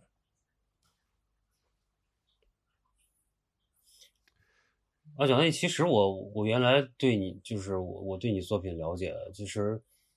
就是今天做到这个游戏的形式，我有两个，一个是你其实之前一直在提 user 嘛，就是这个用户这个，后来你现在有变了这个就 player 这个东西，然后我觉得是一个是这个这个问题啊，就是你可能会是不是会有些看法有些变化，或者说你嗯你自己的兴趣点上有些什么变化。再一个就是说，其实我我最早觉得你开始有一些就是在作品中体现游戏想法，但是我我的观察可能从那个 Avatar 那开始的，就是你当时做那个八位机的那个头像，就是嗯那是哪一年？前前好几年了吧？一七一六年的时候是，呃，一七年对吧？嗯后来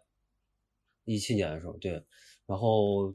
呃，到后面其实你做那个 icon 那个就八位，就是你，我觉得那时候你有点痴迷那种对八位像素那种那种感觉的东西。然后后来其实到到那个就是我记得我看一下你网站上那个，就是有一个呃叫 party 那个对吧？就是其实你你你你对这些东西，我觉得是有一个演演进过程的。就我我觉得是一个挺嗯、挺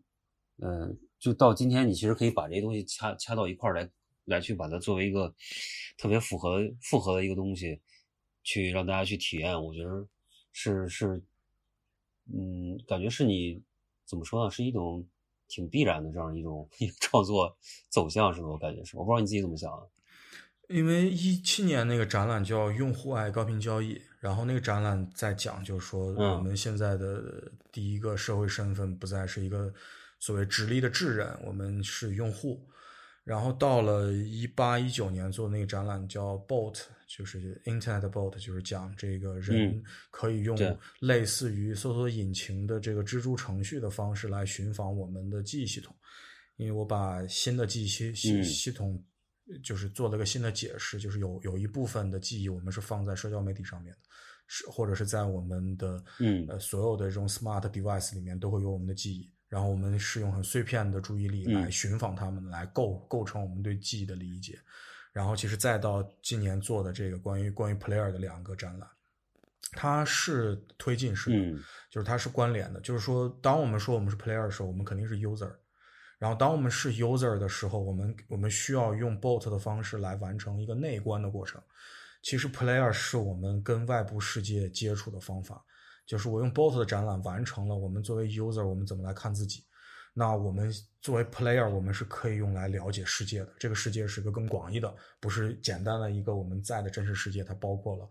我们所谓的由互联网构成的这种新的虚拟的部分，甚至就是两者弥合之后的更复杂的这种我们所处的存在。所以它是一个外外化的往外看的过程。然后，比如说关于这个像素的、像素的部分，我觉得像素的部分对我来说，它的引导一直是像素是，比如说我们讲游戏里的像素，我们当年为什么会有像素？是我们的算力不够，我们当时有拥有的这个能力，只能用像素的方法来做，比如像马里奥，就是完全它甚至有些东西都是要用正正反的像素来做，因为它的算力太有限了。然后，所以到了到了今那时候想各种办法，嗯，对，然后到了后来去画画 player 的这个 icon 的时候，我把这种很有限的像素的原因，这种来由从算从当时计算能力不够，然后把它放到了我们的注意力的不够。就是如果我作为一个人我来画它的话，是因为我的注意力不大够再画一张更复杂的东西了。我我更自然的方式是我对这个人的描述，或者对 player 的描述，我画出来就是像素。我去用手机画它，只有三三五分钟的时间，可能基本上跟你发一个 Twitter、发一个微博是一样的。我想完成一个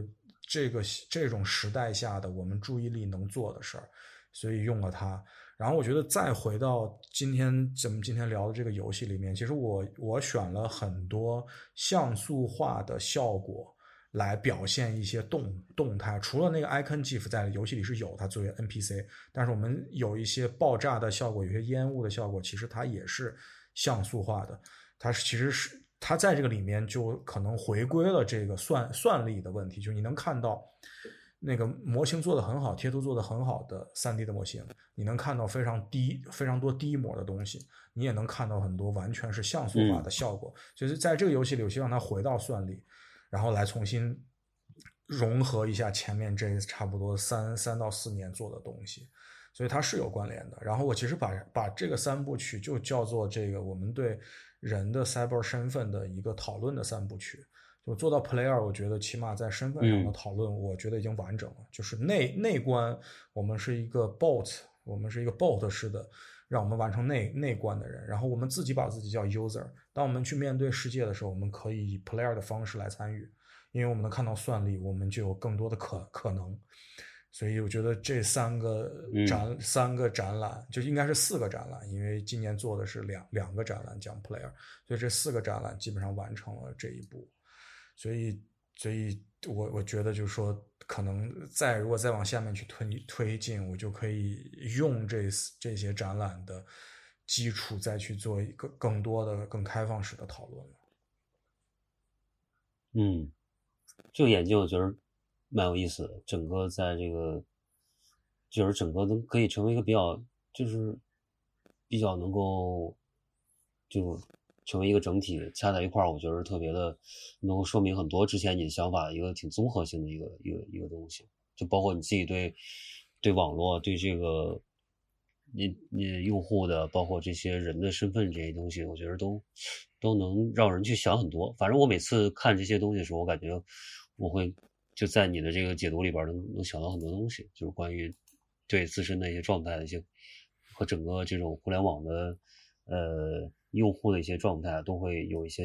新的一些考虑的想法，我觉得。而且我现在觉得现在用这个游戏形式，但是我觉得可能之后你还会做一些更更有意思的玩法的东西，就是更能，我觉得这可能性还蛮大的。尤其是现在在 Unity 这些工具的这种整合的生态下面，我我还是挺挺期待以后还有一些什么新的一些一些东西出现。我可能要说一下，因为有有被有被问到这个为什么最终它是个游戏，其实跟互联网的状况有关联。就是我一直在讲说，所谓图图像或者说图形的腐败，就当当在传播中，跟我们不断的受到这种图像的训练，我们现在已经很难用图像来准确的表达自己了。但是图图像包括 video 其实是基于互联网流动最快的。但是我觉得现在其实游戏是一个相对还可以抵御腐败的一个一个载体，当然它传播的成本更高，但是它依旧是可以这么传播的，就是通过一个 link 一个 URL，我们就可以下到一个游戏，然后我们进入游戏之后，其实我们相对是能比较完整的讲出自己的想法的，所以我觉得这也是做它的很重要的一个原因。嗯，就是这个。我我我可能有个模糊的想法，就之前我们原来做过一期讨论那个，就是《美国末日二》那个游戏嘛，就是它，它其实是一个，就是创作者在里边严格的按照自己的所谓这种作者性吧，他去把这个游戏做出来，但是它影响就争议就非常之之巨大，就是这个，可能我觉得也是刚刚你提到这个，就是他他还是在里边完全的去包，就是实现了他自己对创作的一个坚持，或者说他对这个游戏的一个理解，就是这样的话。让用户起码可以完整的去，就是你你的体验是特别特别，呃，就是你可以特别在那个时间内很集中的去把这个东西完整的，呃，整个的给你一个很情绪上或者说一个体验上一种，一整个都包容进去。我觉得这个还是现在其他的可能电影现在可能还还有这种体验，但是其他这种呃体验上，我觉得比较比较难的去完成这个这个这个事情了。就是这是，我刚刚跟你说那个，我突然想到这么一个一个一个一个事情。对我，我来问个问题啊，比如说聪哥和孟哥，你你比如你讲的这个《The Last of of Us 二》，就是你怎么看里面这个这个就是这个游戏的处理，把第一把一里面的主角很快就被一个人干死了这件事儿，你怎么来看这件事情的发生呢？就是他他是在挑战玩家的，就是而且这是商业游戏，就你怎么看这件事儿？我觉得他就是他就是，我感觉他是故意的，就是在做这么一个事儿。他就是，嗯，一个是可能我觉得两重考虑吧，一个是他可能必须在剧作里边去，在在一代里边去制造这么大一个一个一种经典的，或者说，呃，一个故事。然后他现在，因为他他这种游戏，我觉得从商业角度来讲，是他其实是，呃，是不敢犯错的，因为他这个游戏是很多人盯着他去。呃，包括他用到资源和整个这个他的一些这个地位来讲，我觉得他一定是经过深思熟虑才去做了这么一个决定。我觉得他也是，当然很冒很冒险了，就是结局也是也确实是这样，就是他有有一半人其实是是无法接受这个的，当然在引起了巨大的这种这种争议。但是我觉得他完全是就想这么做，而且他他可能必须这么做才能延续他这个。他他做了这么做了之后，他才后面那些剧情，包括他使用这个两个主主角在一个中间部分完全反转这种设计，它它都是基于前面发生的这件事儿，它才会衍生出来的。就是如果这个事儿不成立，它后面的整个玩法可能都不成立。所以说我估计他他是不得不也是故意去去这么做的。我我是这么这么这么理解这个这个这个事儿。聪哥呢？许嵩，你玩了吗？我其实没有玩，我连那个《Last of Us》一我都没有玩。但是我想，我我我我一我我没玩完。呃，对，因为我我就买了一个 Xbox，很惨，Xbox 都他妈那个都被索尼独占了，我 Xbox 玩不到。然后，对，那你这个事儿你知道吧？但这事儿这个事儿我知道。但我觉得这个，我我我这么看这个问题啊，就是说，呃。我觉得最近这几年，这种在我看来有点非主流的游戏，或者是非主流游戏的解，就是走向越来越多了。我觉得这是个好事儿。这个，比如说这个那个小岛秀夫的那个《死亡搁浅》，它也是一个，虽然它吹的很那个，但是最后呈现方法呈现出来一个东西，也是一个比较怎么说非主流的一个一个玩法。那。这个对不是传统那种，对那个像三 A 大作，对于我来说就像一个怎么说，电影里面的那种呃叫什么电影大片儿，就电对电影电影里面的那种有很有规范的那种东西。你你知道明年，比如说你下一代的什么一个东西你的玩法，你基本上都都差不多。比如说啊 GTA 或者是这些东西，都还是它延续的那套那套方法。但是这个嗯。但是我觉得这这种方法必须要被受到挑战，因为这个回到刚刚那个 meta game 的这个游戏，那个这个这个这个话题，就是说，游戏是某种帮帮助你短暂脱离这个现实世界也好，或者带你去一个虚拟世界也好，但是真的是这样子吗？它肯定还是就是某种啊。带着它，某毕竟是它还是可以做到某种批判，或者是某种反应，或者是某种连接的一个媒介。这就是我我包括这个，嗯，有的时候大家就说啊，这个虚拟世界不够真实。但是，包括在这个游戏我们做的这个游戏里面，有的时候甚至是一些场景或者怎样，我觉得它比比游比这个真实世界更真实。这就是想通过这个游戏来质疑的这个部分。比如说，我一直觉得，因为某些啊这个政治上面的原因，很多东西我们都不能明说。但是，我就说句实话，放眼这个呃一年全年的我们的艺术界也好，我们的文艺界也好，对那些显而易见的问题，你没我们无法言说。那无法言说不等于它就是真实的。那那这个我们会可能在这个游戏里面。放，比如说，阿阿贾也说了，放在这个大时代的背景里面，有一些部分去尝试去表现它，去表述它。那这个部分难道不是不是比这个这个一个完全被封闭起来的、保护的好好的高墙高呃高墙高筑的这个世界更真实吗？所以我觉得我们这个包括游戏也好，它更需要这种啊。这种颠覆的，或者说是嗯有点特殊的对这个东西的这个显得反而显得弥足珍贵，我反而觉得，嗯，是，嗯因为阿九你怎么看就就我为我为什么问这个问题啊？就是因为也是之之前有跟、嗯有跟有有参加过这种开放式讨论，有有人在聊这个事情，然后他们也聊了一个中文舆中文舆论场下我很痛恨的一个词，叫做夹带私货，就是就是很多人还在相信，就觉得有一种所谓的纯粹，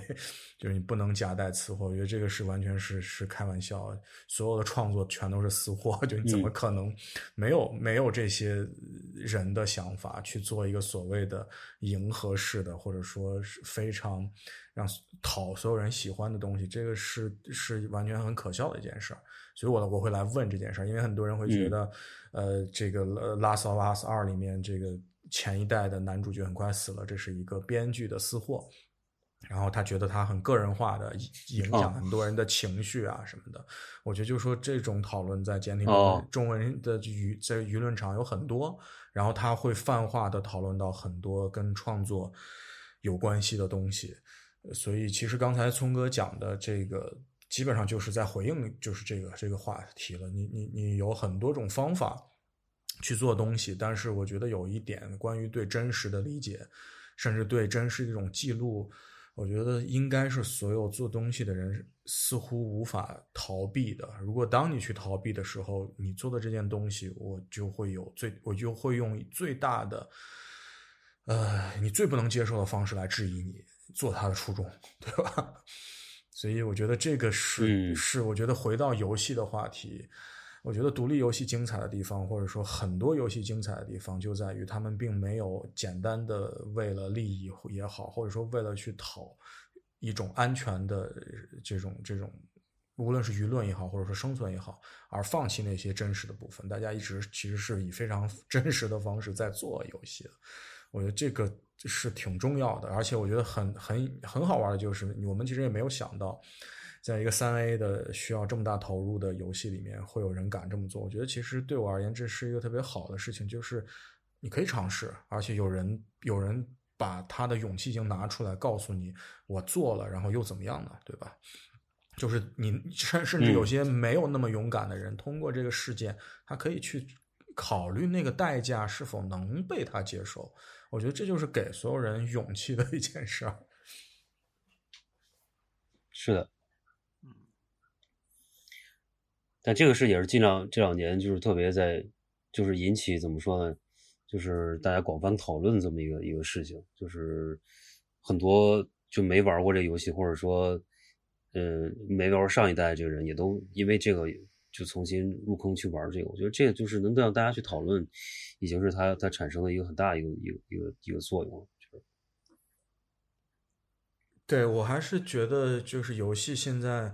我把我的兴趣，除了就是做游戏本身，我们我们很很幸运今年做了一个，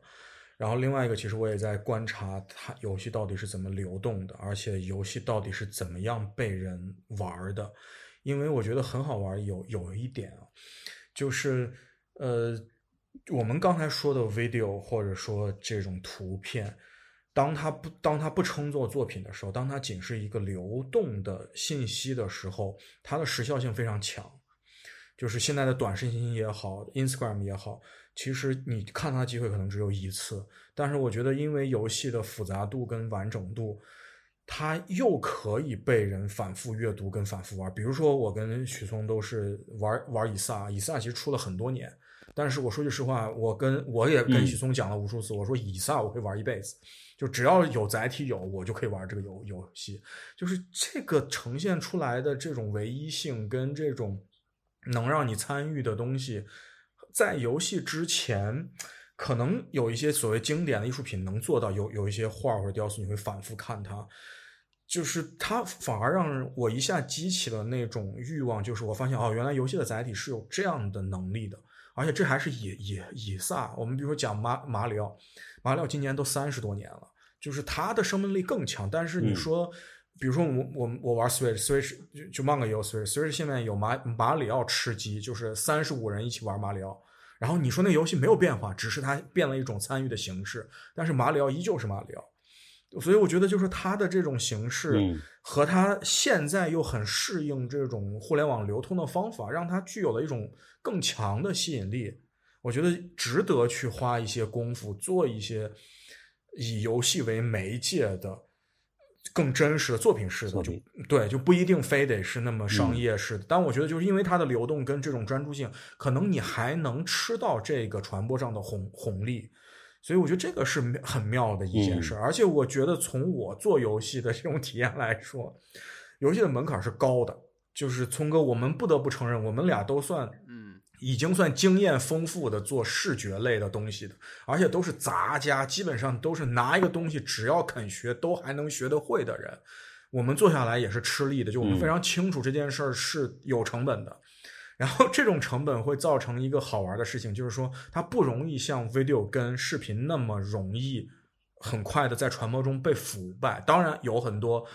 就是很多工具式的这种做游戏的方式，比如说你你做一个乙乙女游戏或者做个 VR 游戏游游游戏，很多这种工具，但是我也没觉得它成本低，因为它在文本编辑上、设计上你也要花很大功夫的。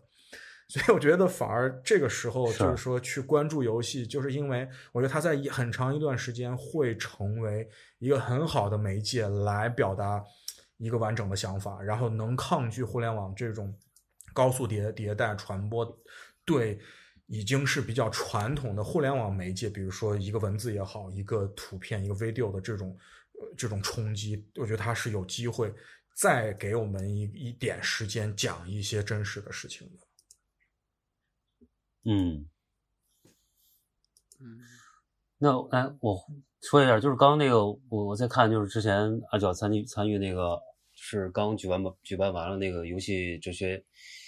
一日工作坊嘛。因为之前我我就是我看很多有这个，因为这种那个华东华东师范大学哲学系办的一个活动，跟那个腾讯科技的那个 Next Studios，然后我看里边很多都是在从哲学角度去讲这个游戏的一些特性什么。当然，它这个题目就是这样的，对吧？就哲学。呃，一日工作坊。然后我大体看了一下，因为我就是我原来研究生时候，我写过关于游戏的论文，就是我毕业论文就写写个游戏相关。我当时写《魔兽世界》跟那个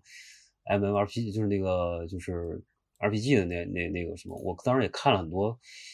一些那个哲学跟游戏相关性的书。我我这么看起来，我看大家好像更多的是在考虑，就是人人自身对游戏就是。呃，作为一个人在玩游戏的时候，去观这个人自身的一种呃认知吧，或者说这个游戏的一些概念和本身的一些跟社会啊，包括跟这种呃组织关系的这样一种一种探讨。我看大家都是在讨论这这些东西。阿娇，你当时参加这个会的时候，会是怎么一个一个情况？我我我想。特别想了解了解这个，因为有时差，所以他们其实很多就是哲学线索上聊艺术的这些学者的，他们自己做的这个 speech 我是没有听到的，我我只听到了最后的一个人，就是讲西蒙东跟塞尔达的，嗯嗯，我我我就我就我觉得现现在聊这个，反正就他们就我们后来做了一个圆桌，有聊一下对游戏的互相的理解。然后也有聊为什么艺术家来做游戏，嗯，还是很很初级的，就大家对游戏的理解是不大一样的。嗯、我觉得我对游戏的了解的方式，我我没我不是玩了很多游戏的人，我其实让我去玩游游戏，我真的会挑很久才花很多时间去玩它，但我。看了大量的这种游戏研究的 YouTube 啊，或者说有一些文本的东西，我我觉得这是我的爱好，我去了解了它的一个大的背景。我是觉得，就是这种讨论应该做，应该做很多，应该更频繁。就现在的这种方式，还在一个大家互相不了解的过程。甚至我那天印象特别深，有一个。嗯我其实不记得他的名字，因为我没有听他的 speech。但是他用一句话几乎刻板印象了电影，也刻板印象了艺术家的工作，也刻板印象了游戏。所以你会发现，其实我操，这么对，就是就是，所以我会觉得大家需要花时间真的来研究跟更开放的讨论，需要有一个开开放的机制来聊这件事儿。然后我觉得还有一个就是情绪上的，或者说呃态度上的。呃，我因为我有跟那个我我我在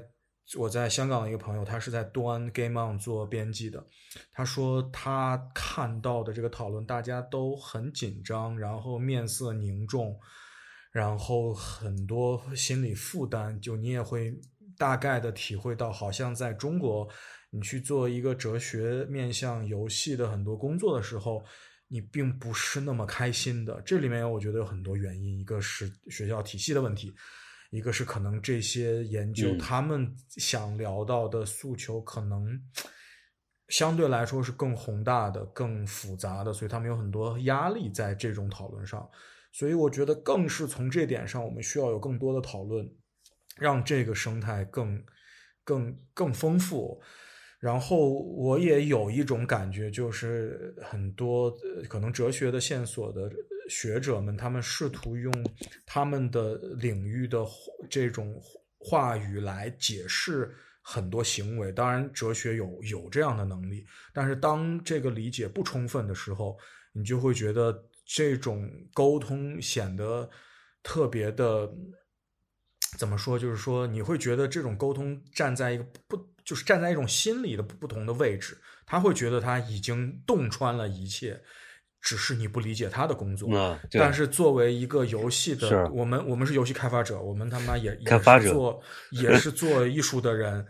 我从我我的角度，我会觉得，OK，我可能更了解你，但你不了解我，就你不了解这些事儿是怎么发生的，你也不是很了解很多怎么串联在一块儿的？怎么串联在一起的。我反观你的工作的时候，我能找到乐趣，但你反观我的时候，你在尝试对我的行为做一个总结，这个是最不好的一种沟一种沟通的方法。但是这也是一种简体互联网舆论场上一一贯的一种惯性。就是它并不是一个一个一个简单于一个学院体系的哲学线索，不是，它是整个与整个简体中文讨论的问题，只是在这个上面显得更突出了。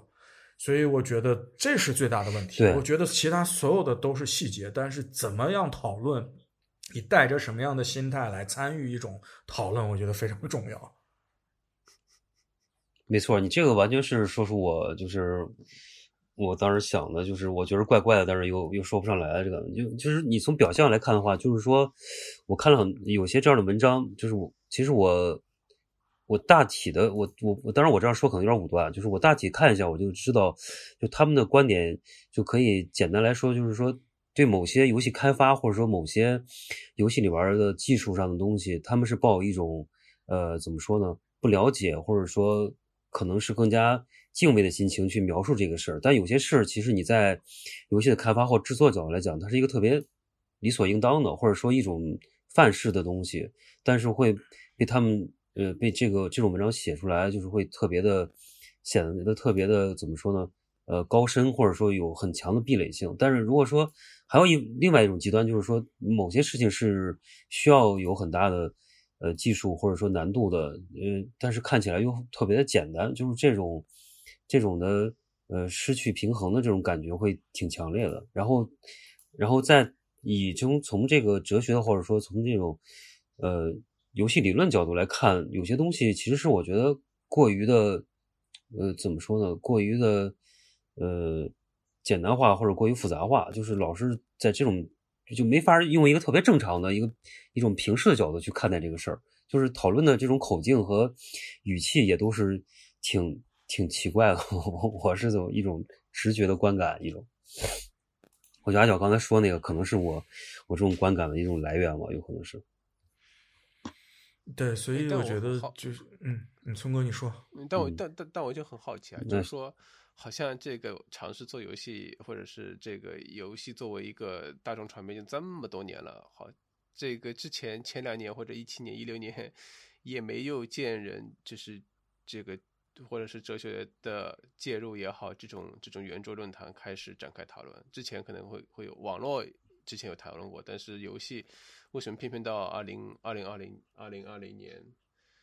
这个是不是也跟某一些，比如说呃什么推进，比如说我大概知道，好像这个国国内现在、啊，行业上的你说是吧？对这个就是电电竞 电竞大大力发展，政府在推进这事儿，对，所以你必须还要做一个讨论，也不是真的在有兴趣或者怎么着，所以变真的想讨论这个事儿。对，就变成了一个想讨论，所以就组织。我不知道有有没有这种可能性啊，因为我对突然觉得好像突然之间有有可能，这个全我我是社会都在觉得有可能的，就我是觉得其实。就是简体中文的跟哲学有关系的游戏的讨论，前面几年有，但是真的是很少人在做，起码我看到的是不多的。然后可能我觉得，我觉得大家对中国的理解，就是当游戏拥有了更多的在政府跟商业上的正义之后，学院体系对热捧它成为一种现象，也真的是不足为奇啊，对对吧？所以我觉得是有可能是在这样的背景下出现的。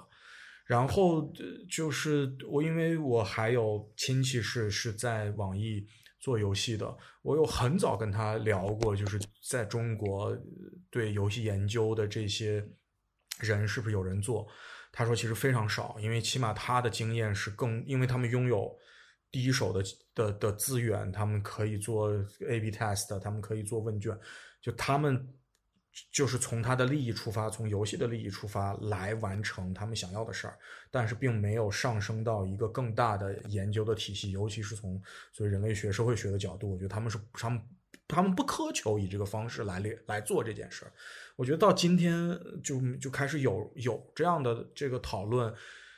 应该是起码在简体中文的语境下面，游戏现在肯定不会再被简单的形容成海洛因了，因为它比海洛因还要吓人。对于手游而、而言，我觉得它的利益是比海洛因还要高的，所以就说它已经到了这样一个 一个程度之后，游戏的讨论是可以被广泛化的。而且这种广泛化可能会带来一些好的结果，比如我觉得对游戏的深度的讨论，很可能会引导一些人走向主机游、主机游戏，走向非网手游嗯跟网游之外的游戏类型。我觉得这可能是一个好事儿，让它更充、更更充分化。然后从我去看的中文的，无论是哔哩哔哩也好，还是 YouTube 也好，然后大家对游戏的研究的深度。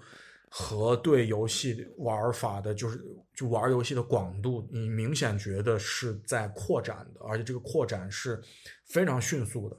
我觉得是有这样一个大的基础在的，只是说回到一个哲学的线索，大大家现在是否有能力把它聊清楚？我们刚才前面讲了，那先把态度先调整清楚，我觉得才有机会把它聊明白。嗯，但是我觉得这种大规模的讨论一定是形成的，然后加上我觉得今年。瘟疫情况下，对游戏绝对是一个加持，因为游戏现在是一个更容易让让大家产生共鸣的事儿，而且有很多人参与。是啊，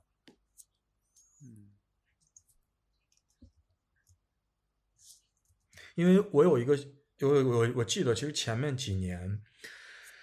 呃，我听过一个线索，对游戏的，就是也是属于游游戏研究的线索，其实一直在讲游戏化。我后来有跟杨静聊过，就是那个 Game On 的那个主编，我有跟他聊过，嗯游戏化的事儿。他说，其实后来在就是在基本上中文的语境下不大聊了。然后我也跟我亲戚有聊过游戏化，也是不大聊的，因为当时把游戏化已经扩展到，比如说我们用的支付宝或者说微信的很多场景，它有很多游戏化的设计。然后比如说很早年的那个微信，就是支付宝什么用 AR 用找一个什么东西凑五福之类的，其实都是游戏化的场景。像那个对，然后后来不大讲了之后，我我其实不知道为什么不大讲了。我的理解是这件事儿已经日常化了，就是它不再是一个问题，也不再需要特别强调它是否游戏化的。然后我觉得到今天开始有嗯完全用哲学的方式，是是就我刚才讲的，还用西用西蒙东 来解释塞尔达，就是就是它变得很流行，很接。在哲学的线索上，西蒙东也是很热火的人。然后在中国的这个包括艺术的线索上，西西蒙东的很很多很多观点也是很很很就是是当下在发生的事儿。我觉得是好事儿，就是大家可以来讨论了。只是我们在一个比较比较差的讨论的舆那个舆论场下，所以很多事情推进的很慢，而且很多事情首先产产生的是矛盾，所以我们可能对他的怀疑更多的是在细节上的，但我觉得在结构上，我觉得是好事情了。嗯，希望这种也如果能越来越多的话，或者说大家能够更正常的看待这个事儿，我觉得是是是会可能更建立一种讨论的一个环境吧。就现在不管是线上线下什么的，还是说到最初那个话题，好像都都缺乏这么一种一种一种形式。对，我也觉得。反正咱今天聊半天，嗯，你说，你落到这话题就是变成一个，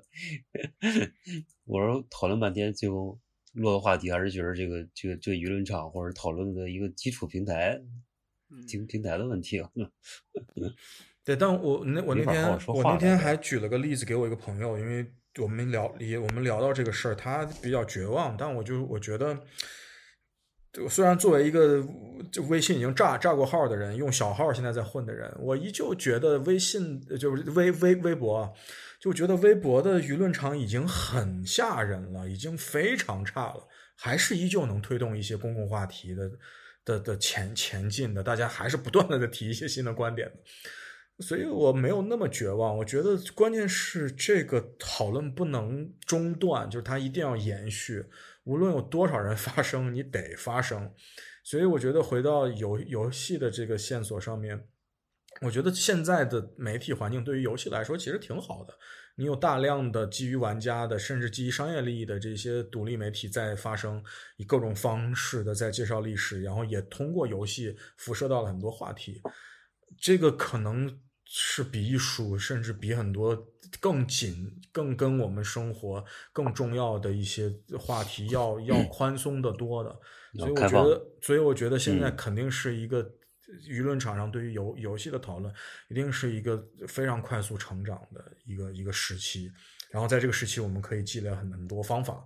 然后总，我觉得，我觉得用用微博舆论场的方式来看游戏，那游游戏里的讨论已经非常幸福了。对吧？起码大多数你说的游戏，无论通过什么渠道，你都是可以体验的。然后很多话题，你你都是可以可以通过游戏来设计的，这个已经非常好了。这个倒是，是，这样确实是，嗯，因为有的时候看那个 B 站的一些 游戏的 相关的视频，你会发现，就是也也许是因为游戏它带有某种小圈子的属性，因为。你不是这个圈子的人，你好像没有经过那些游戏，不去玩那些游戏，你不知道他们在说什么。所以他恰恰可以利用这个东西，这个我可以讲是黑黑话也好啊，然后讲是一些嗯梗也好啊，他用这些梗再去讲一些现象也好，这个东西其实确实相比于 微博来说，这个讨论游戏，它可以讨论很很多很复杂的事情，有他自己一套语言语言体系了，已经形成。对的。可以自己去讨论某些，嗯，对的，好像开发了一种新的语言一样。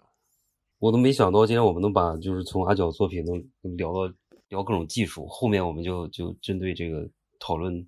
讨论的范围跟这个就是这个平台的问题，我觉得这挺有意思。我觉得以后还得对这个事儿再再再我们再再再聊一聊。其实我一直想就是关于这个话题怎么怎么用这种方式就大家聊聊各各自想法什么的，这。也挺，我是我挺关心的一个一个东西。对我们今天怎么说也跨了三个时差呢？虽然聪哥在亚洲，跟跟跟中国差的不多。我最早。对，对，是你你，对你你应该对，你跟我差八个小时。